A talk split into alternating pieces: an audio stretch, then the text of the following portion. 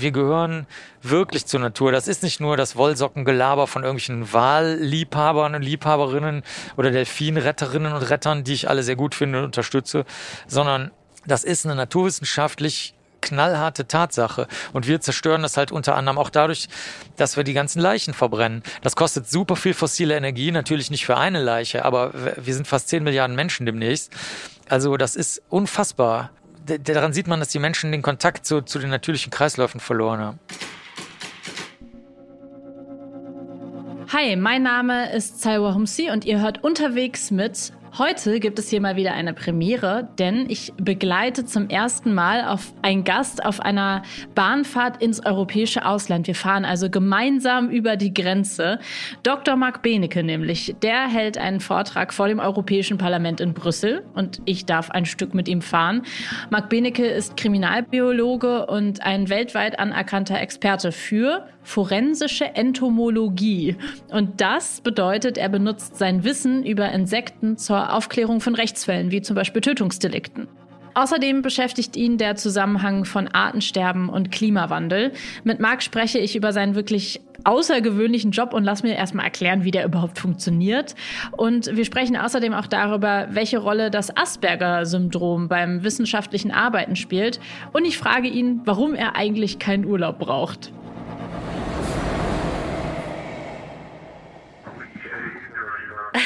Hallo Marc Benecke, wir sitzen gerade gemeinsam im Zug von Köln nach Brüssel.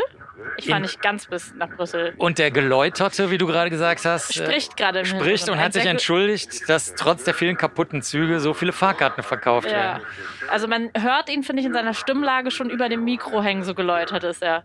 Man würde ihn gerne einmal in den Arm nehmen. Sag, machen wir gleich. Wir gehen gleich hin und knuddeln. Ja. Weißt du, du fährst doch so viel Zug, da weißt du doch bestimmt, wo, wo, das Abteil ist. Wo der, wo nee, ich war da noch nie drin in dem Cockpit. Noch nie. Würde ich aber mal? gerne mal. Ja, also eigentlich stimmt. Warum habe ich das Liebe Hörerinnen und Hörer, wenn ihr bei der DB arbeitet, lasst eure Moderatorin doch mal bitte äh, hinter die Kulissen schauen. Eigentlich sollte ich andere Kontakte haben, wenn ich diesen Podcast mache, oder? Nicht die Hörerinnen. Oder, oder, oder bekommen. Ich kriege ja oft auch Mails von, weil wir machen ja ganz viele Selfies mit den Zugmitarbeiterinnen. Und ähm, die dann bieten uns auch schon mal Lokführer, Lokführerinnen an, mal irgendwo mitzufahren und so. Das ah, klappt dann okay. zwar, ja, das klappt dann natürlich nicht, weil es dann doch verboten ist, aber ja. weißt du, sie, sie wünschen sich das. Es wird wenigstens angeboten, das ist schön. Ja. Wir fahren jetzt gemeinsam nach Brüssel. Was machst du da? Ich spreche morgen im Europäischen Parlament über ähm, oh, wow. Artenschutz und äh, Artensterben und natürlich ein bisschen Klima, weil das natürlich miteinander zusammenhängt. Mhm. Ja, ja, da habe ich, also das muss ich sagen, das ist der, das ist der, Vor wenn du schon mal auf irgendwas in deinem Leben hingearbeitet hast, das ist Ach, wirklich? Das heißt, ich bin gerade, ich dachte, ich weiß ja, dass du sehr viele Vorträge hältst. Ich weiß, dass du viel mhm. unterwegs bist, deswegen dachte ich, das ist jetzt eine ganz normale Zugfahrt für dich. Nee, Einer von vielen Vorträgen, die du an 365 Tagen im Jahr hältst. Nee, ich will das so machen, dass ich wirklich nur die allerneuesten Daten mal zeige okay. und ähm, die äh, Zuhörerinnen und Zuhörer, die erfahrungsgemäß eine gute Portion ich will jetzt nicht sagen Zynismus, aber ähm, also gerade im Europäischen Parlament entwickelt man natürlich auch so eine etwas merkwürdige innere Haltung mhm. und äh, da möchte ich doch durchdringen. Und da habe ich schon einige, ich war jetzt auf der Republika kürzlich, das ist so eine äh, Berliner Messe, wo die ganzen Internetmenschen äh, sich da gerne aufhalten. Mhm. Da habe ich auch schon mal. Alle Menschen auf Twitter sind da. Alle Menschen auf Twitter sind da und da habe ich auch schon mal ein bisschen eins hochgeschaltet, dann beim Naturschutzverband auch. Also das heißt, du hast richtig so, du siehst deine Termine fürs Jahr und du weißt, okay, das ist jetzt, ich sag mal, ein normaler Vortrag und da hören dann aber vielleicht besonders wichtige Leute mit, das ist äh, vielleicht besonders viel Druck drauf, da passt du dann auch deinen Vortrag dementsprechend an. Äh, so würde ich nicht sagen. Also okay. ich passe es nicht darauf an, ob jemand wichtig ist oder nicht. Für mich sind Im alle Sinne Leute. Von, es wird gehört und es nee, gibt vielleicht. Äh, nee, nee, nee, für nee, mich sind alle Leute gleich wichtig. Okay. Es geht eher mhm. um die Stimmung. Mhm. Ich passe es an die Stimmung an, die mhm. vermutlich da herrschen wird. Du kriegst ja, das kennst du, naja, du hast beim Radio früher gearbeitet, vielleicht mhm. Äh, obwohl selbst im Radio denke ich, mhm. kriegst es mit. Man kriegt so man kriegt so eine Stimmung, man weiß gar nicht warum. Also mhm. wie die Stimmung von den Zuhörern und Zuhörerinnen so ist. Naja. Natürlich, wenn du vor dem Publikum stehst, ist es einfacher. Aber selbst ähm, bei äh, YouTube, wo wir ja den größten, wir hatten ja den, den größten deutschsprachigen, verständlichen, ohne Fremdworte Corona-Kanal, mhm. selbst da kriegst du so aus den Rückmeldungen, die dann die mhm. Ines bearbeitet, die jetzt eins weiter sitzt, ähm, kriegst du schon mit, in welche Richtung das geht und so. Aber die Menschen an sich ist mir egal, ob die äh, jetzt, wie sagt man, Multiplikatoren oder mhm. wichtig oder sonst was, ist mir scheißegal. Ich dachte jetzt gerade vielleicht bei einem politischen Thema Thema, dass man dann da. Nein, nein. Drauf, okay. Nee, ich, das, das bewährt sich auch nicht. Also ja. Äh, ich weiß nicht, ob du es vorhin gesehen hast. Doch, die eine Frau hast du gesehen, die uns angesprochen hat, ja. die aus Namibia kam auf der Treppe. Dann vorhin hat mich doch einer abgeklatscht, auch ein dunkelhäutiger Mann, der ähm, auf dem Bahnsteig gerade eben und so. Und ich glaube, das sind alles keine ähm, reichen, wichtigen, einflussreichen Leute. Also ich weiß es nicht, aber könnte sein. Mhm ist mir total egal. Ja, also da sollte man auch keine Unterschiede machen. Gerade wenn man über wichtige Themen spricht, wäre es ja auch komisch, wenn man sagen würde, so äh, vor dir spreche ich und vor dir nicht. Aber trotzdem kriegst du ja super viele Anfragen und machst ja auch extrem viel. Also ich nehme mal an, wenn ich jetzt einmal deinen Kalender sehen würde, dann wäre da Punkt, Punkt, Punkt, Punkt, Punkt, Punkt, Punkt, 365 Tage im Jahr.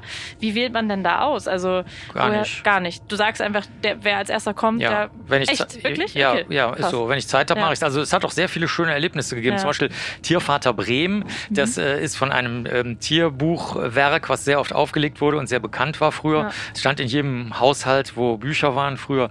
Ähm, da da gibt es noch das Geburtshaus seines Vaters und äh, beziehungsweise von ihm und wo sein Vater gewohnt hat, mhm. im tiefsten Thüringen in Rentendorf. Und dann haben die zum Beispiel mal gefragt, ob ich da nicht was machen will über mein mhm. Tierbuch, weil ich auch eins geschrieben habe. Und dann sind, hat halt die Feuerwehr ein Zelt aufgebaut. Die Wiese Ach, cool. war wirklich ohne Scheiß, 20 Zentimeter tiefer Matsch. Ja. Und dann bin ich hier angekommen und das war fantastisch. Die haben, niemand kennt das wahrscheinlich oder kaum ja. jemand, aber da haben sie die alten Tapeten original wiederhergestellt mit originalen Prägestempeln, die sie extra mhm. haben anfertigen lassen. Der Apfelbaum aus einem Zweiglein von damals blühte wieder. Da haben sie einen neuen Apfelbaum gemacht. Und es ist im absoluten nichts. Die Straße ist noch nicht mal befestigt. Mhm. Also wir sind, wir haben versucht, äh, Autos, also ähm, äh, an dem Tag, als wir da waren, sonntags fuhr noch nicht mal ein Bus dahin. Mhm beziehungsweise der eine Bus, der fuhr, der fuhr zu einer Zeit, wo wir nicht dahin mussten, überhaupt ja. nicht. Und ähm, das ist jetzt zum Beispiel was, was dann unglaublich geil ist und das wird normal wenn ich jetzt auswählen würde, würde ich ja. sagen, okay, ich brauche mindestens einen Tag Anreise. Aber ich mach's. Ja, weil ja. die sind zuerst gekommen, dann habe ich es gemacht, dann fertig. Und es war, es, okay, war, es war bezaubernd. Dann habe ich für die Linien Society of London, wo ich nach Brüssel jetzt in, in mhm. drei Tagen hinfahre, die älteste biologische Fachgesellschaft, habe ich dann direkt mhm. einen Bericht über das Rentendorfer Haus vom Tiervater Bremen geschrieben und mhm. so, weißt du, so dreht sich das alles immer mhm. weiter. Ich weiß ja selbst auch von mir, wie es so in so einer Selbstständigkeit ist, wenn man irgendwie verschiedene Bereiche abdeckt. Ich mache Fernsehen, ich mache Radio, ich mache äh, Bühnenmoderation und wenn trotzdem, ich komme dann in so eine Situation oder hatte Situationen in meiner beruflichen Laufbahn, wo ich die hätte die Entscheidung treffen können, ich will mehr Bühne machen und ich mache zum Beispiel, äh, man kann ja so ein bisschen sich seine Zeit einteilen und sagen, nee, hattest du jemals mal so einen Moment oder ist das einfach für dich wirklich so organisch so gekommen, genau wie du gerade gesagt hast, du machst einfach, was angeboten wird und so entsteht dann quasi auch deine, deine berufliche Ausprägung im Sinne von, in was für Formaten du dich bewegst? Ich würde sagen, ich mache das, was gefragt wird. Also mhm. angeboten ist äh, bei uns natürlich so ein bisschen ein komischer Begriff, weil wir haben natürlich auch noch im Labor viele Kriminalfälle ja. als Team und ähm, das, was die kleinen, also zum Beispiel jetzt neulich waren wir in der Schule in Berlin und haben mhm. Blutspurenkurs gemacht. Mhm. Also was die anbieten, ist halt gar nichts, sondern ja. sie würden sich freuen, wenn man hinkommt. So, so ist das mhm. eher bei uns. Bei dir ist es ja eher so, da, da, da, stecken ja vielleicht berufliche Entscheidungen dahinter oder. Geld oder sonst irgendwas. Das ist bei uns ja nicht der Fall. Ja, im besten Fall Bock. Im besten Fall, worauf hat man genau, Lust, oder? Genau, ja. und da, das ist das, genau. Das heißt also, jede Anfrage, auf die ich Bock habe, und das ist ja. eigentlich so, das gilt aber auch für die Kriminalfälle, da, da nehmen wir ja alles an, also alle Kriminalfälle als Team nehmen wir die an ähm, und machen wir dann einfach. Und du fährst überall mit dem Zug hin. Hast auch, glaube ich, eine Bankcard 100, wurde mir geflüstert. Jetzt wieder, jetzt, jetzt wieder. wieder. Ja, ich bin ja zwischendurch, war ich ja in, auf eurer Webseite ja. ähm, für das Personal, glaube ich. Aber Meine also, Webseite ist es nicht. Nee, auf der Personalwebseite, ja. glaube ich, da stand, äh, ich glaube, äh, man braucht, um mit der Bahn zu fahren, durch Corona Humor und super Sparpreise. War, glaube ich, die Überschrift aus meinem Interview. Mhm. Und äh, könnt ihr ja vielleicht verlinken. Ja. Und das ist dir aber auch wichtig. Ich meine, man hätte ja auch sagen können, man fliegt. Aber du lebst vegan, du hast gerade schon gesagt in deinem äh, äh Vortrag Heute? Heute ist der. Morgen. Morgen wird es auch. Wegen Bahnbonus muss man immer einen Tag extra ja, ja, einplanen. verstehe. Ähm, du sprichst auch viel über Klima und über Artensterben und das ist dir schon wichtig, dass du nicht mit dahin fliegst? Ich, also erstmal kann ich Flugzeuge und Autos nicht leiden. Das mhm. ist so der, der, sozusagen der eigennützige Teil davon.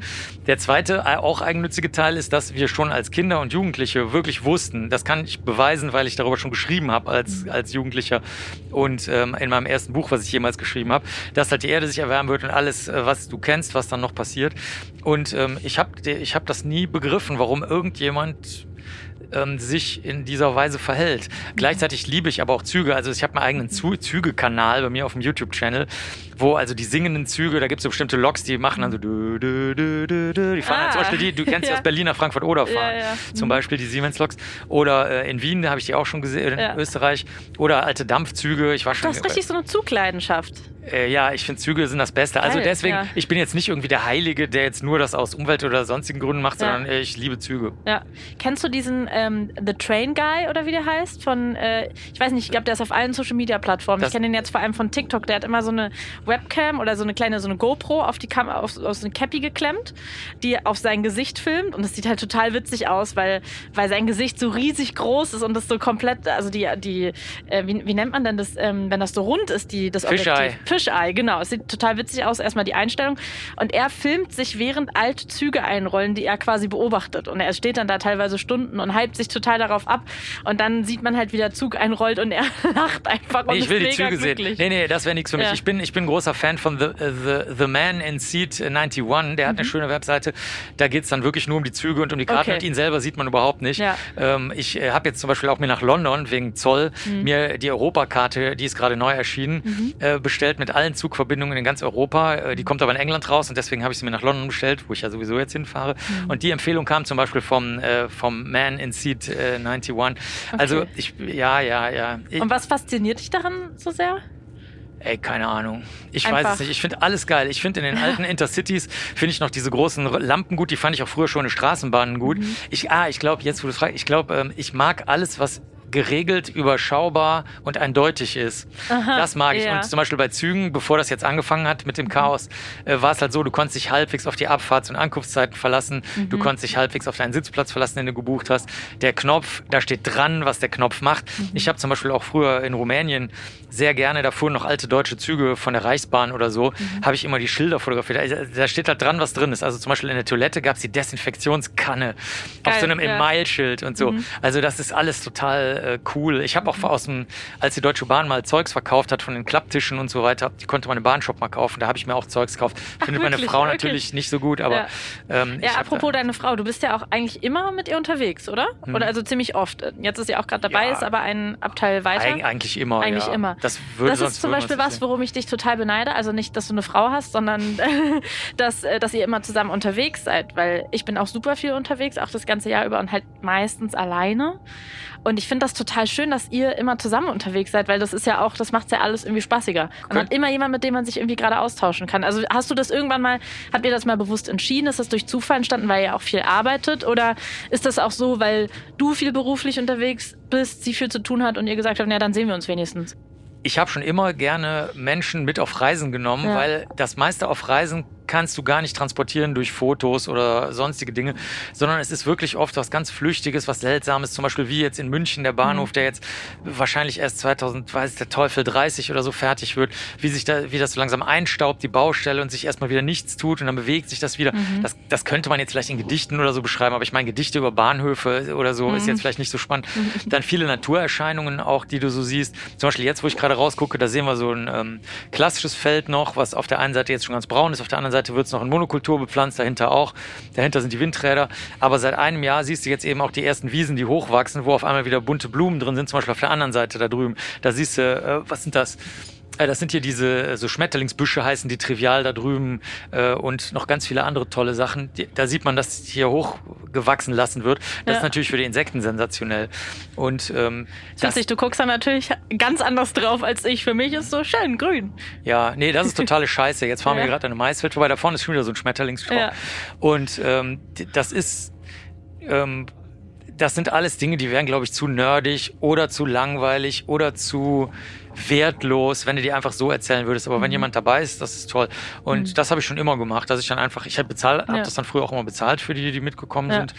Und ähm, ich lerne dann was von den Menschen. Hier zum Beispiel siehst du, sind auf einmal ein paar so ein paar Sonnenblumen reingesprenkelt. Der gibt ja. überhaupt keinen Sinn. Ist das jetzt ein Sonnenblumenfeld oder wie? Oder was? Kleine, genau, was ist da los? Ja. Hier siehst du auf einmal Süßgräser mitten im Feld hochwachsen, total eigentümlich und so weiter. Und, und, wenn du äh, das alles nachträglich in der Nachricht schreiben würdest, das wäre natürlich. Ja, äh, vor allen Dingen, wen interessiert. Und jetzt zum Beispiel um jetzt mal auf die Ines zu kommen, die mhm. interessiert sich einerseits für die ganzen Insekten und Pflanzen und so, mhm. auch für die ganzen Naturerscheinungen. Gleichzeitig können wir auch mal ruhig da sitzen und überhaupt nichts machen und nur vor uns hinwurschteln. Ja. Und wir sind beide extrem mobil im Arbeiten, weil mhm. ich habe ja mein Labor, da sind sowieso, also da ist hauptsächlich meine Mitarbeiterin, die Tina, äh, die, die managt das einfach gut mhm. und ähm, ich kann dann immer Touchdown machen und so. Also das, das hat sehr lange gedauert, bis wir mhm. das so zusammengebastelt haben. Mhm. Und es ist natürlich auch harte Beziehungsarbeit. Ne? Ich meine, wenn du, du bist 24-7, 365 Tage zusammen. Auf jeden also Fall. Auch wenn ihr zusammen arbeitet, ne? Ja, ja klar, also du sitzt ja, du sitzt ja trotzdem im selben ja. Abteil und ja, äh, dann ja. Ein Pärchen Homeoffice. Ein, ein Pärchen Homeoffice sozusagen. Aber eigentlich sind nee, Auf Rädern. da steckt aber eigentlich noch eine ganze äh, Gruppe von Kooperateuren dahinter. Zum Beispiel habe ich jetzt äh, gerade sehr, sehr, sehr, sehr grimmigen Kriminalfall aus dem Konzentrationslager. Und ähm, da ist es so, dass ich dann, während ich dann hier sitze, beispielsweise auch mit allen Leuten ähm, kommuniziere, also äh, über mhm. E-Mail. Ne? Also ich, ich, mhm. ich, ich, ich telefoniere grundsätzlich nie, auch nicht im Zug. Mhm. Also finde ich sowieso beknackt du die Leute. Du telefonierst nie? Nee, ich telefoniere nie. Nee, Man also, kann dich nie... Außer also, die, nee, gar nicht. Also ich gehe nicht okay. dran. Ich habe jetzt nur gerade ja. die Ines, weil sie nicht dran gegangen, ja. also die ist nicht dran gegangen, aber die hätte ich angerufen ja. und ihr kurz gesagt, dass wir hier drüben sitzen. Ja. Aber ansonsten mache ich das nie und das, und das ist so ein Schwirren im Hintergrund. Das mhm. funktioniert egal, wo ich bin. Also es mhm. sind ganz viele Leute ständig im Austausch. Also ich habe am Tag wirklich jetzt, ich weiß, das hört sich vielleicht ein mhm. bisschen merkwürdig an, aber bestimmt 250 E-Mails, die muss ich auch bearbeiten. Wenn ich mhm. die nicht mhm. bearbeite, kannst du dir vorstellen, was dann nach einer Woche passiert.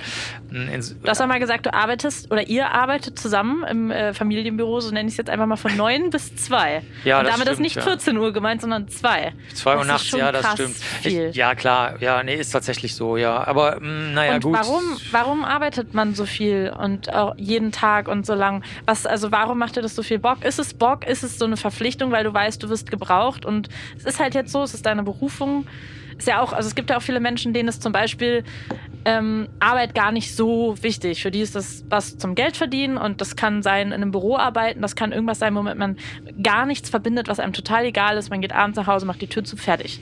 Und dann gibt es Menschen wie dich. Ich würde mich da so ein bisschen in die Kategorie auch reinzählen. Ich liebe es auch zu arbeiten, ich liebe meinen Job und bin dann eher so, dass ich dann lernen muss, das zu trennen quasi. Ah, ähm, ah ich verstehe. Ja. Das, das mussten wir nicht. Also nee. ich, musste nicht, ich musste nicht lernen, das zu trennen. Also meine, meine Großeltern haben das auch, als sie noch gelebt haben, erzählt, dass sie halt einfach, wenn ich Krimskrams eingesammelt habe und mhm. dann mal angeguckt habe und so, das fanden die okay. Oder das heißt, das ist einfach deine Berufung für dich? Nee, ja, auch nicht? Klingt sicher aus deiner. Nee, nee, gar nicht. Aber, ja. nee, nee, aber das ist eine Bewertung vielleicht eher von außen. Also für mich ist das einfach total normal und friedlich. Mhm. Also zum Beispiel mein, mein ähm, sozialer Vater, der hat äh, mit uns am Küchentisch so gelötet die ganze Zeit, der ist Ingenieur. Mhm. Und ähm, ich wusste gar nicht, dass das ungewöhnlich ist. Also zum, zum Thema Trennung von, mhm. von Privaten und Nicht-Privaten. Mhm. Also der war, hat das beruflich gemacht. Mhm. Der hat Spaß gehabt, das mit uns zu machen. Aber ob das jetzt eher für ihn so eine Art ähm, Lehrstück sein wollte, dass wir es daraus lernen sollen, oder ob ja. das nur Spaß war, weil das die Art oder vielleicht auch eine der wenigen mhm. Arten war, wie er sich äh, mit uns gut ähm, austauschen konnte mhm. oder sowas. Das weiß ich einfach. Das heißt, du hast nie keinen Bock auf Arbeit. Du denkst dir nie, mhm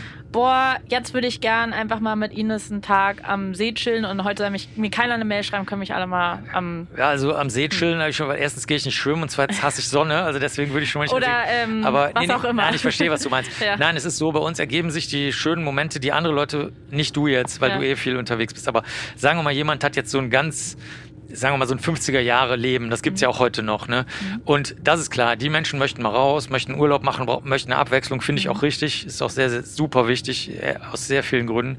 Ähm, also Beziehungsgründe und, und äh, persönliche Gesundheitsgründe und Abwechslung, mhm. reiches Nährstoffe und geistige Abwechslung und so. Und das, wir sind ja sowieso jeden Tag woanders und dann ergeben sich die kurzen, schönen Momente, die, glaube ich, andere als mhm. Urlaub ansehen, ergeben sich bei uns durch Zufall. Mhm. Also ich sag mal, wir sitzen vor King's Cross, wo ich immer gerne bin mhm. und dann auf einmal baut sich der Biomarkt da auf und äh, der, den gibt's ja so seit ein paar Jahren und dann gehst du da hin und sagst du so, ja, ich hätte gerne hier die Teilchen, überall steht Bio, Öko, mhm. alles, ne?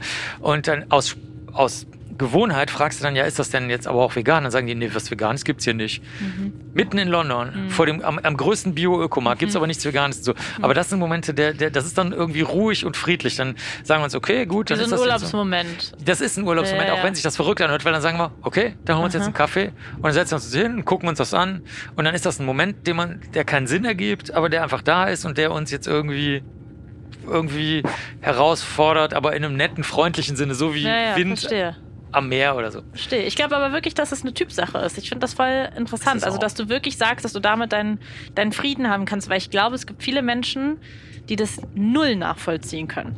Und das ist ja auch, ist ja auch fair enough du hast gerade von einem Fall kurz erzählt. Vielleicht können wir mal für die Leute, die das noch nicht so genau auf dem Schirm haben, wie deine Arbeit abläuft. Wie funktioniert das? Wie erfährst du von diesem Fall und wie, wie gehst du dann vor? Also jetzt hast du ja heute einen Tag, wo du den ganzen Tag unterwegs bist. Ist es dann zum Beispiel so, dass du jetzt heute in der Bahn sitzt, dann würdest du eine E-Mail zu diesem Fall bekommen, dann würdest du sagen, okay, mache ich, gucke ich mir an und wie geht es dann weiter? Also wenn, wenn das überhaupt so genau. abläuft. Genau, also die, ja, sagen wir mal, es wäre so, wie du ja. es jetzt gesagt hast, dann würde ich das erstmal zur Vorprüfung an die Tina schicken, mhm. an meine Mitarbeiterin und den Leuten, die die Frage gestellt haben, sagen, was wir brauchen, nämlich Spuren. Mhm. Wir brauchen keine Meinungen, wir brauchen keine Tränen, wir brauchen keine Freude, wir brauchen keine Hoffnung, keine Wut, kein Glaube, keine Politik, keine Religion, wir brauchen Spuren. Blut, mhm. Haare, Sperma, DNA, irgend sowas. Mhm. Wenn die das nicht haben, ist sowieso vorbei. Wenn die das haben, dann ähm, guckt man halt weiter. Ne? Möchten Sie das einsenden? Besitzen Sie die Sachen? Äh, Wenn es ein DNA-Test ist, ist es überhaupt erlaubt, den zu machen, weil irgendwelche Verwandten davon betroffen sind? Ähm, Wenn es ein Foto ist, äh, ist das Foto, aus welchem Winkel ist das aufgenommen? Mhm wenn es eine Spermaspur ist, wieso haben sie überhaupt noch die Unterhose? Wieso hat die Polizei nicht die Unterhose? Also was steckt da dahinter, dass das mhm. irgendwie Spuren nicht eingesammelt wurden und so und so weiter. Und das kannst du dann eben, wie du schon gesagt hast, per E-Mail alles regeln. Dann rede ich sehr viel mit Laboren. Wir haben, also ich habe ein riesiges Netzwerk. Das sind dann Fragen, die du erstmal stellst. Genau, wir, wir checken erstmal, wir machen okay. so, so, eine Art äh, mhm.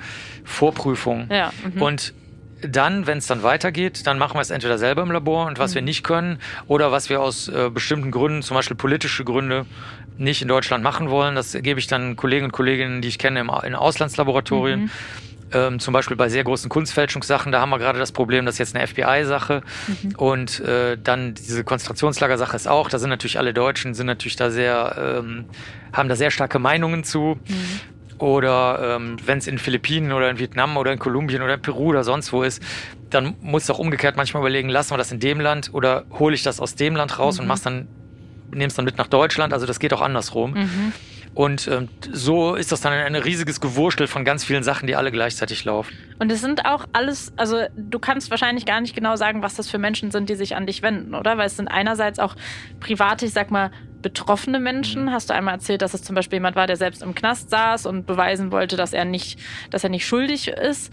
Und dann gibt es aber auch wahrscheinlich einfach Behörden oder mhm. kann man das irgendwie einordnen? Ja. Und dann gibt es ja auch viele so historische Sachen, zum Beispiel das Gebiss von Adolf Hitler. Jetzt hast du gerade von einem KZ-Fall erzählt. Die Mumien in Palermo. Ja, die Mumien in Palermo. Ja. Wie, wie kommt das so zusammen? Das, das sortiert, wenn du, wenn du daran glauben würdest, das Schicksal, also, ja. also so die Nornen, die die Schicksalsfäden spinnen, ja. das sortiert sich von selbst. Ähm, die historischen Fälle tra tragen meistens Archäologen und Archäologen tatsächlich mhm. an mich heran oder so. Es gibt auch so Buffs, weißt du, die sich mhm. so rein, besonders so bei, bei Galgenbergen. Da, da kenne ich mhm. eine Kollegin, die ist, hat eine Professur und so, die ist Spezialistin für Galgenberge, die jetzt mhm. verschüttet sind und wo man dann vorsichtig ausgräbt. Und dann gibt's aber auch so Leute, die vor Ort alle Bücher gesammelt haben aus einem kleinen Ort und die wissen dann so alles mhm. darüber, weißt du, so, so mhm. Äh, und alles dazwischen. Mhm. Und äh, mit denen, das sind so Ansprechpartner, die fragen einen einfach. Mhm. Das wäre so im historischen Bereich. Mhm. Dann ähm, gibt es Sachen, die, wo mir auffällt, dass das nicht sein kann. Bei zum Beispiel bei diesen ganz weites Feld, nennen wir mal der Ausstellungsstücke. Das muss nicht nur Kunst sein, das können auch andere Ausstellungsstücke sein. Also ich sage, mhm. das, was da auf dem Schildchen steht, und eine sehr, sehr weitreichende Folge hat. Das kann nicht sein. Ähm, und das kann Wirklich? Also stehst du dann nochmal in einer Ausstellung oder sowas oder in einem Museum und ja, bist ja, so, äh, ja, ja. hallo, kann ich hier mal mit dem Zuständigen sprechen? Nee, nicht so nicht. Ich, äh, ich gucke dann, ob das irgendwen interessiert, ähm, so im Netz. Okay. Und ähm, falls es jemanden interessiert, dann spreche ich die an und frage die, ob sie da Lust haben, das mal ah, zu prüfen, weil ich, mhm. ich will mich nicht einmischen. Mhm. Also ich mische mich grundsätzlich niemals in irgendwas ein und dränge auch niemandem was auf und veröffentliche auch nichts, wenn das irgendwie keinem gefällt. Das mache ich alles nicht. Mhm. Also wenn, das, das ist aber selten. Das mhm. allerhäufigste sind die von dir genannten Privatpersonen und oder Behörden, die halt ah, ja, okay. denken, dass sie die Spezialmethode jetzt in diesem Spezialfall brauchen. Insekten auf Leichen, mhm. ähm, dann dieses, ich sitze im Knast, ich war es nicht. Mhm. Dann aber auch, äh, mein Junge war ein guter Junge. Es kann nicht sein, dass er äh, ähm, da verfault aus dem See rausgezogen wurde, weil in die Situation wäre er so nicht gekommen, weil es war ein guter Junge. Mhm. Ähm, also Substanzmissbrauch, meine Frau ist auf einmal wie ausgewechselt, es geht ja, die hat unser Kind entführt ähm, es geht jetzt um einen Vaterschafts- und Sorgestreit. Dann sage ich so, ja, da habe ich aber mit allem nichts zu tun. Worauf mhm. wollen Sie mhm. hinaus? Haben Sie Spuren? Dann sagt mhm. er, ja, genau, ich habe Spuren. Ich habe mhm. nämlich Haare äh, in der Haarbürste und da würde ich gerne mal gucken, von wem die sind und ob da Drogen drin sind, also Substanzen mhm. drin sind, ob das die Persönlichkeitsveränderung erklärt. Das also, stelle ich so mir auch ne? sehr emotional zehrend vor, weil, also gerade wenn es Privatpersonen auch sind, das hätte ich mir zum Beispiel anfangs gar nicht so, also wenn ich mich noch nie damit beschäftigt hätte, hätte ich das, glaube ich, gar nicht gedacht, dass es Privatpersonen sind, obwohl es natürlich total Sinn macht. Weil wenn ich mir jetzt überlegen würde, mir würde sowas passieren, natürlich hat man selber einen Gerechtigkeitssinn und irgendwie einen Drang zur Aufklärung. Ähm, dass wenn das privat, wenn ich dir jetzt eine E-Mail schreibe und komplett aufgelöst bin, weil irgendjemand in meinem Umfeld gestorben ist und das ist irgendwie eine Person, die ich unfassbar geliebt habe, dann ist das gerade für dich eine Person, die offensichtlich eher so ein Realist ist, würde ich mal sagen, wahrscheinlich auch anstrengend, oder? Oder schwierig, da zusammenzukommen. Nee, überhaupt nicht. Oder lagerst also, du das dann aus an, an, nee, an Assistenz ist, oder sowas? Nee, wie du vorhin schon gesagt hast, das ist eine Persönlichkeitsfrage. Also ja. bei uns sind alle so, also sowohl die Ines, die Tina, mhm. meine alte Mitarbeiterin, die Saskia, die ist jetzt auch Programmiererin, ich. Mhm. Also wir haben im Laufe der Jahre uns das auch immer gefragt, mhm. weil äh, ich habe früher die Studenten, also die und Studentinnen sind es ehrlich gesagt, mhm. sind es nur Studentinnen eigentlich, sind fast nur Frauen mhm. weltweit in unserem Beruf. Also das hat nichts Wirklich? Okay. Ja, ja, ja, mhm. weil ja, weil äh, Dinge, die man so als ekelig ansieht, da, da sind viele sagen wir mal, nennen wir es mal Gender-Männer. Äh, Haben Männer weniger Bock auf Ekel? Ähm, ja, also so die, ja, das ist ja der Klassiker. Die gucken sich einen Zombie- oder Mittelalterfilm an, wo Köpfe gespalten werden und sobald sie einen einzigen Tropfen Blut sehen, werden sie ohnmächtig. Also, ja? Ach, nee, also das kann ich wirklich ganz okay. sicher bestätigen. Also okay. Also auch aus den Veranstaltungen, ja. aus den Kursen. Äh, ähm, ja, mhm. kann ich wirklich. Also aus, aus ich mache das jetzt seit 30 Jahren. Also ich kann es ja, wirklich aus eigener Anschauung bestätigen. Mhm. Und ähm, wir haben im Laufe der Zeit auch gemerkt, dass wir das immer wieder gefragt werden. Immer wieder dieselbe Frage, die du jetzt gerade gestellt hast. Mhm. okay, also irgendwas stimmt hier nicht. Die Leute, es kann ja nicht sein, dass alle Leute verrückt sind, dann sind wohl eher wir verrückt. Und ähm, so ist es halt. Also das ist halt so, wir haben dann mal verschiedene mhm. Sachen uns angeguckt. Also wir lieben halt die Vertiefung in Einzelheiten und sachliche Messungen mhm. und ähm, nehmen den Gefühlsanteil einfach als vorhanden wahr, aber bewerten den nicht. Also mhm zum Beispiel sagen wir mal, wenn die Leute super traurig sind, dann merke ich, dass die super traurig sind. Das springt auch über. Mhm. Aber es hat für mich persönlich mit dem Fall nichts zu tun und mhm. beruflich auch nicht. Aber ich mhm. muss das nicht abspalten, sondern das ist so. Mhm. Also zum Beispiel jemand, der jetzt Pfleger oder Pflegerin ist, der sollte neben den Kenntnissen über Medikamente mhm. und Krankenhausabläufe und dies und das halt vor allen Dingen einen guten gefühlsmäßigen Zugang haben und man nennt das Mitschwingen sozusagen. Also dann mhm. verstehen, was den Patienten, Patientinnen jetzt gerade gut tut und so weiter. Und das ist bei uns genau umgekehrt. Bei uns, wir wissen, dass das Einzige, was den Leuten, wenn sie zu uns kommen, hilft, weil ja. du vorhin gefragt hast, wer zu uns kommt, das sind die, die halt keinen anderen mehr finden. Mhm. Wir wissen, dass denen nur noch die Spuren weiterhelfen. Mhm. Weil alles andere haben die hinter sich. Die haben das mhm. Heulen hinter sich, die haben das Schreien hinter sich, die haben das Beten hinter sich, die haben die Briefe an die Verwaltung hinter sich, mhm. die haben die 2000 Anrufe bei der Polizei hinter sich und so weiter und so weiter und so weiter. Das mhm. heißt, das bringt sowieso alles nichts mehr. Und ähm, deswegen kannst du das sehr, heißt, sehr gut mit denen vielleicht auch gar nicht unbedingt mit den Leuten zu tun, die dann komplett gar nicht mehr sich irgendwie unter Kontrolle doch. haben, weil sie doch auch. Oh, auf jeden Fall. Also okay. hm. äh, die doch, also was heißt unter Kontrolle? Aber sagen ja, wir mal so. Das klingt jetzt so negativ. Also heulen, so, äh, heulen, ja. Ehekrach. Bei Sexualdelikten ja. ist das auch ein Riesenproblem, weil die, mhm. weil die ähm, Partner sich zerstreiten dann mhm. nach den Sexualdelikten fast immer. Mhm. Ähm, äh, auch so grimmigste mhm. Sachen, erweiterte Suizide. Der Papi äh, kündigt seiner Ehefrau, der, der Mutter des mhm. gemeinsamen Kindes an, ich gehe jetzt in den Wald und du wirst das Kind nie mehr wiedersehen. Und so oh ist es dann auch. Er bringt sich um, ja. schafft aber das tote Kind zur Seite, sodass oh. wörtlich, ja. also im, im, Wortsinne es nicht ja. mehr zu finden ist. Mhm. Und ähm, ich meine, die, die Leute kommen dann mit Spielzeug und sagen, wir haben hm. aus Südamerika von einem Detektiv das Spielzeug bekommen, gucken Sie mal, ob das die DNA von unserem Kind ist, die da drauf ist und so weiter. Wo wir dann sagen, ja. okay, wir können das gerne machen. Hm. Wenn sie sachliche Hinweise darauf haben, dass dieses Spielzeug wirklich, weil die, die hätten halt gerne, dass das kleine Kind noch lebt. Ne? Deswegen ja, ja. hoffen die, dass auf dem Spielzeug die Erbsubstanz ist, weil das Verstehe. Spielzeug ist von vor einem Monat. Der Papi ist aber vor vier Jahren da in den Wald gegangen. Und ähm, nee, da, da, also das ist sehr angenehm, mit den Leuten zu arbeiten, weil die stell dir vor, du hast Krebs mhm. und du erzählst das und dann würden alle anfangen zu heulen. Und dann würdest du sagen, hallo, ja. es wäre gut, wenn mir jemand helfen würde. Ja, ja, Wie wäre es mit Therapie oder mit irgendwas anderem? Wer geht einkaufen für mich oder so? Also du kannst das nicht, als, als jemand, der wirklich, wirklich ein Problem hat, brauchst du keinen, der heult. Eine Freundin oder ein Freund ist was anderes. Die können mit dir einen Kakao trinken und heulen. Aber alle anderen nicht. Und ja. so ist das bei uns auch. Wir sind nicht die Freunde von den Menschen, sondern wir sind die, die, den, die das Problem bearbeiten, mhm. das echte Problem. Mhm. Und ähm, die verzweifeln halt oft auch daran, dass die, wie du vorhin das schon mhm. angedeutet hast, die glauben an Gerechtigkeit oder so. Mhm. Und das ist unheimlich schwer, den Leuten den Zahn zu ziehen. Glaubst du noch an Gerechtigkeit? Ach, ist doch Quatsch, ey. Gar nicht. Guck dich doch mal um, ey. Ja. Also wirklich, nein, ähm, ich möchte jetzt gar nicht drauf eingehen. Aber also, machst du das dann trotzdem aus einem Gerechtigkeitssinn, irgendwie, dass das der Antrieb ist, dass man irgendwie sagt, man kann hier was zu beitragen, weil häufig hat man ja so von Politik oder von irgendwie Gerechtigkeitskämpfen so diese romantische Vorstellung, da ist irgendwie, keine Ahnung, eine Greta Thunberg und die versucht auf der ganzen Welt was zu erreichen oder irgendwie eine Politikerin oder eine Aktivistin, was auch immer. Aber häufig ist es ja für einen selber eigentlich viel angenehmer oder ein viel befriedigenderes Gefühl, wenn man im Kleinen vielleicht, wenn man einem Freund bei was helfen kann, weil man wirklich auch sieht, dass sich was verändert. Wenn du Klimaaktivistin bist, dann siehst du es leider erstmal nicht, weil leider nicht genug passiert. Ist das sowas, was dann für dich wenigstens, wenn du wirklich was rausfinden konntest, was geholfen hat, selbst wenn es nicht das ist, was die Leute hören wollten, mhm. dass du dann denkst, irgendwie habe ich was Gutes getan? Die Greta ist ja auch Aspi, ne? Also ich würde ich würd mal sagen, das sehe ich.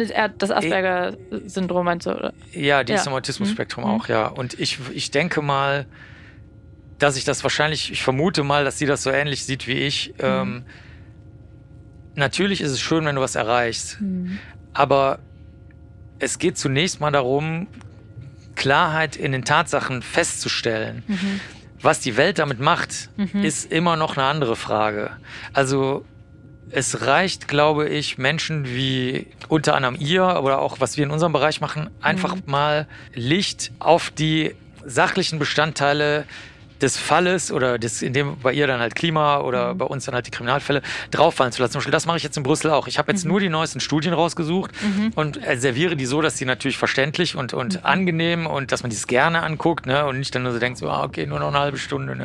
So, mhm. und das reicht aber. Ich mhm. glaube, das, das ist gut, dass du das fragst. Das ist, glaube ich, wirklich ein sehr großer Unterschied zu anderen Menschen, die ähm, die dann lieber das Ergebnis. Und das erklärst sehen. du mit einem, nur nochmal zum Verständnis, mit einem Autismus oder? Ja, ich glaube schon, dass das ja. äh, zumindest ein Schuss, wie der, ja. wie der Hans Asperger gesagt hat, nachdem mhm. das äh, früher benannt war, ja.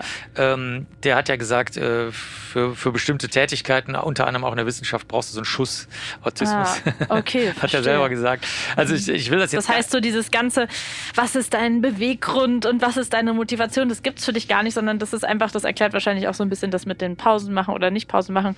Es ist einfach so, das ist das, was dir Spaß macht.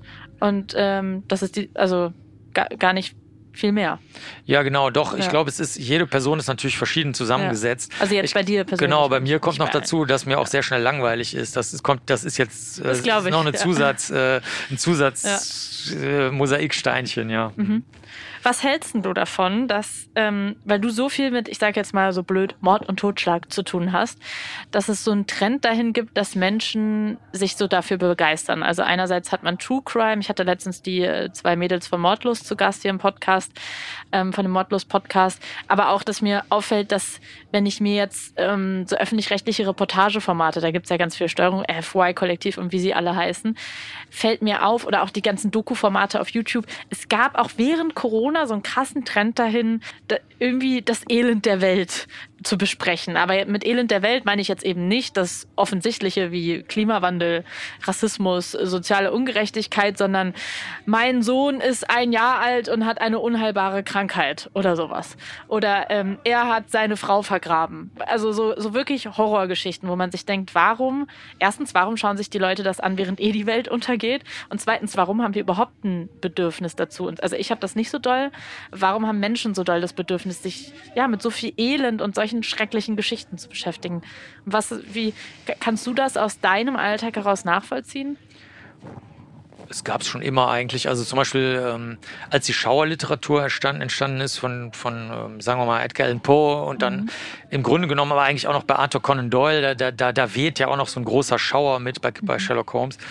Zumindest, ähm, da war das für die Leute einfach eine, eine Abwechslung. Mhm. Und ich diese, das zielt manchmal auf Kriminalität und Krim Kriminalfälle, manchmal aber auch nicht. Ähm, ich sammle ja die alte Kriminalliteratur und man sieht da so Wellenbewegungen. Also das, die gibt's aber schon immer. Mhm. Ähm, ich würde mal sagen, Ach, ich weiß nicht, also das ist jetzt nicht äh, keine echte Zahl, die ich gemessen habe, aber ja. so, ich würde mal sagen, so alle 15 Jahre oder so grob, ja, oder 25 Jahre, ich weiß es nicht, ähm, geht das also immer hoch und runter, dann gibt's wieder ganz viel von diesem True Crime. Äh, und oder Schauerliteratur, also wie jetzt, das wäre heutzutage Zombiefilme mhm. und die dann wieder, wieder ein Revival erlebt haben oder Vampirfilme, die dann wieder ein Revival erleben und so weiter. Oder, oder Stranger Things oder was weiß der Teufel, Supernatural, ist alles egal. Äh, manchmal geht es dann eher eben dieses göttliche, superheldenhafte, dann geht es mal wieder in die Krimis und so. Ich denke, das ist einfach, weil die Menschen ähm, nervliche Anregungen suchen. Mhm. Ich glaube, mehr ist das gar nicht. Mhm. Und dann ist es auch egal, welche, zum Beispiel bei Krimis hast du den Vorteil, das ist dann so ein bisschen Rätsel, dann kannst du miträtseln. Mhm. Die Leute machen ja auch gerne so Dokus, verstehe ich auch nicht. Ja.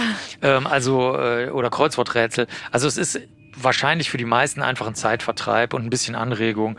Weil mhm. du jetzt gesagt hast, während Corona, dann saßen die Leute vielleicht zu Hause rum, hatten wenig Anregung, haben sich da vielleicht die Anregung. Na, ich frage mich jetzt zum Beispiel, es ist Krieg in der Ukraine, ähm, der Klimawandel ist sowas von da und ich mag mir die nächsten 10, 20 Jahre eigentlich gar nicht ausmalen. Vor allem auch ausmalen nicht nur im Sinne von, was das für Konsequenzen hat, sondern wie schlimm das sein wird, dass auszuhalten als Bürgerin, dass nicht genug passiert. Das ist ja eigentlich der viel größere. Grusel, mhm.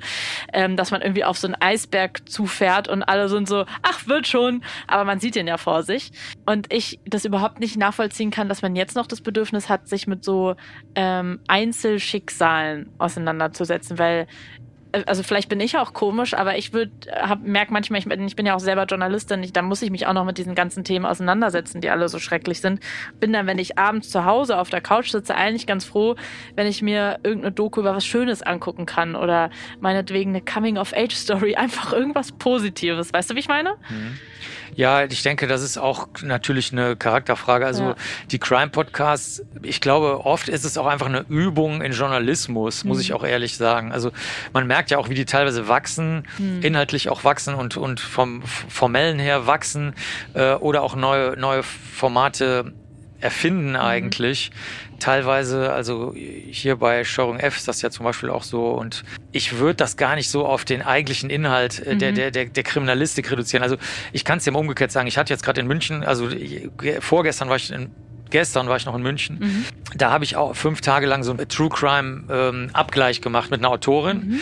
Und die hat die äh, True Crime Fälle aufgeschrieben, die ist aber eigentlich Krimi-Autorin. Und mhm. das geht meistens schief. Bei ihr ist es aber nicht schief gegangen. Also wenn die Krimi-Autoren True Crime machen, das, das funktioniert meistens Weil? nicht ähm, die treffen den Ton überhaupt nicht. Okay. Also die, die, die machen dann diese dramatischen, er dachte, er sagte, dann fragt man ja, woher weißt du denn, was der dachte, woher weißt du, was der sagte? Verstehe. So da wird oder diese Werte, Oder das ist immer, irgendwas ist brutal zum Beispiel. Dann sagt man, yeah. woher weißt du denn, dass das brutal war okay. in dem Moment? Also das ist doch deine Wertung. Was mhm. hat das mhm. denn damit zu tun mit dem Fall? Mhm. Und das hat auf jeden Fall, das hat sie super gemacht, die Romy mhm. Hausmann. Und dann haben wir, ähm, ich habe, dann hat sie immer, wenn sie gerade was spannend fand, mhm. Wasserleichen, irgendwas, dann hat sie mich dazu was gefragt.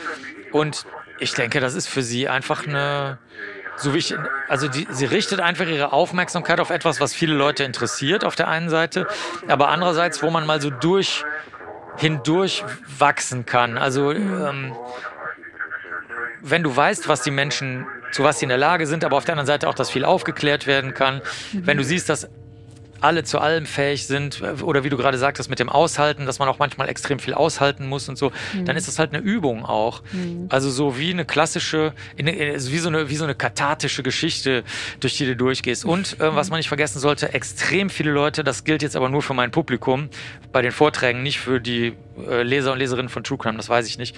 Da sind auch extrem viele Leute dabei, die hochgradig traumatisiert sind. Sexuelle Gewalt, häusliche Gewalt, äh, Vernachlässigung, mhm. äh, alles. Äh, ach, jemand ist urplötzlich aus dem Nichts gestorben, mhm. in einer gar nicht traumatischen ursprünglichen Umgebung. Also, weiß ich nicht, der, der Ehemann oder die Ehefrau kippen einfach um, während mhm. gerade die Kinder drei und vier sind und das Haus gerade frisch gebaut ist und so. Mhm.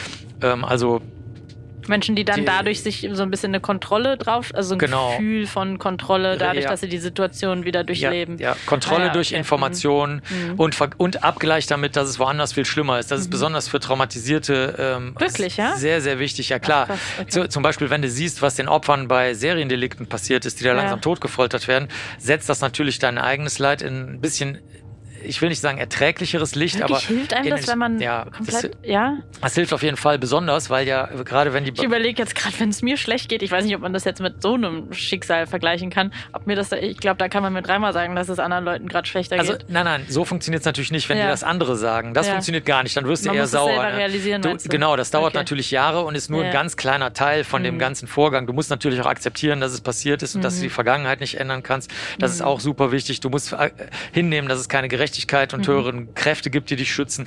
Klar. Und aber mhm. dann ist es auch so, es ist gut, das eigene Leben, was ich jetzt neutral meine, das kleine Leben, ich meine das jetzt nicht wertend, einfach nur, mhm. es ist halt ein kleines Leben, ja. einzusortieren in das große Ganze. Mhm. Oder zum Beispiel, was für viele Leute auch wichtig ist, Naturerlebnisse, dass sie mal wieder sehen, okay, da, es gibt nicht nur Menschen, sondern es gibt halt auch noch Tiere und Pflanzen und so weiter, die auch irgendwie in, wichtig und schön und angenehm sein können, müssen sie aber nicht. Die können genauso gut böse und arschlochig sein, mhm. also gerade Tiere. Also das ist, glaube ich, eher so, so ein bisschen den, nenn mal, genau, den Blick weiten. Du weitest mhm. einfach den Blick. Und Kriminalfälle bieten sich vielleicht als erstes zunächst mal an, aber die mhm. meisten Leute bleiben ja nicht drauf hängen. Die mhm. machen dann später, interessieren sich dann für was anderes. Mhm. Was sollten denn mehr Menschen deiner Meinung nach über den Tod wissen? Weil das ja, ja, schon ein Thema ist, mit dem du dich sehr viel auseinandersetzt. Und ich würde sagen, der Großteil der Menschen versucht sehr zu verdrängen. Was ich gut fände, da habe ich auch jetzt mehrere Fortbildungen während Corona mit Bestattern dann online gemacht, also Zoom-Fortbildung, dass der menschliche Körper halt geliehen ist. Ne? Du bestehst zum Viertel, also der Viertel des Kohlenstoffs in deinem Körper ist so alt, dass man das jetzt gar nicht mehr so beschreiben kann, dass das noch eine glaubwürdige Zahl ergibt. Das Eisen in deinem Körper ist auch in dem Blut, wir atmen ja mit dem Eisen, was in den roten Blutkörperchen ist, da, da haftet der Sauerstoff ja an, den du einatmest. Das ist, ähm, es stammt aus der Zeit, bevor es die Erde gab. Also auf der Erde ist noch nie Eisen entstanden, noch nie. Mhm. Das heißt, du bist halt, dein Körper ist geliehen und du solltest den in der Natur wieder so zurückgeben. Also nicht, sich nicht verbrennen lassen oder sowas, wo das dann, das ist halt so wie diese Äcker, über die wir gerade geredet haben. Weißt du, den Körper verbrennen, das ist so wie, das gehört mir und jetzt mache ich damit, was ich will und nach meinem Tod wird das nicht verwesen, sondern in die Luft gejagt und, und mhm. dann kommt das weg und dann ist das sauber und so und dann so, oh mein Gott, um Gottes Willen, leg doch mal die Hand auf die Wiese und atme mal durch. Ey. Mhm. Also das ist einfach nur, das ist Kohlenhydrate, Eiweiße, Wasser, Eisen äh, ne, und so weiter. Und, und das, das muss zurück in diesen Kreislauf der Natur mhm. zurückgehen. Und in den USA gibt es das auch schon erlaubt, also als Kokon, das ist so ein, da kannst du so aus Pilzgeflecht so einen Sarg machen, der ist sogar CO2-negativ, mhm. also nicht nur neutral. Und so solche Sachen, mhm. die finde ich aus meinem kleinen äh, Blickwinkel mhm. ganz interessant. Also das ist, wir gehören wirklich zur Natur. Das ist nicht nur das Wollsockengelaber von irgendwelchen Wahlliebhabern und Liebhaberinnen oder Delfinretterinnen und Rettern, die ich alle sehr gut finde und unterstütze, mhm.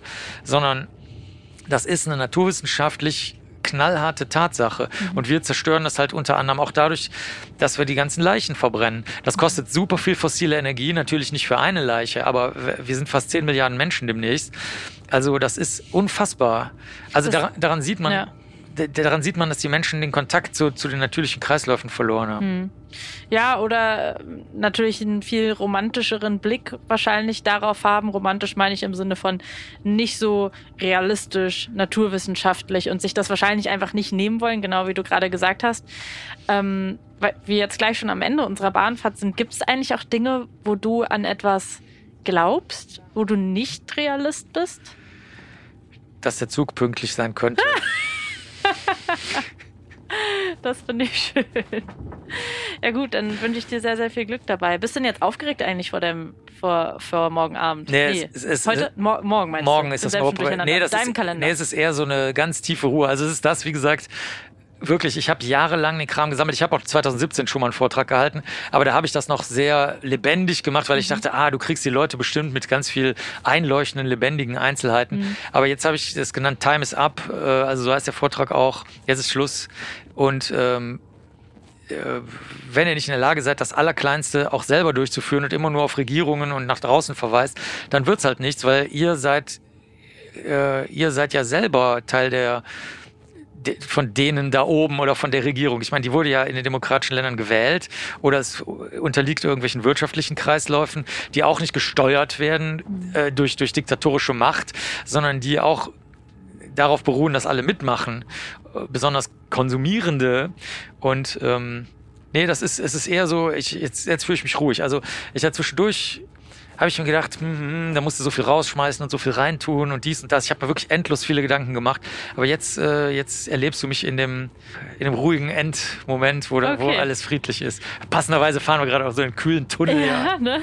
Das ist sehr schön. Ich wünsche dir sehr viel Erfolg. Gibt es irgendwas, was so das Beste wäre, was nach so einem Vortrag passieren kann? Gibt es irgendwas, wo du nach einem Vortrag denkst, das war heute richtig erfolgreich? Nee. Richtig guter Tag. Nee, überhaupt nicht. Ich freue mich, ich freue mich, wenn es irgendwen erreicht und ja. äh, wie, das ist wie in der Natur da passieren Zufälle, hier bricht ein Vulkan aus, da mhm. gibt es einen äh, schlammrutschenden Berghang wie die Natur da in ihrer endlos meandernden Vielfalt weitergeht und welche Richtung das nimmt, das, das, das überlässt du ihr.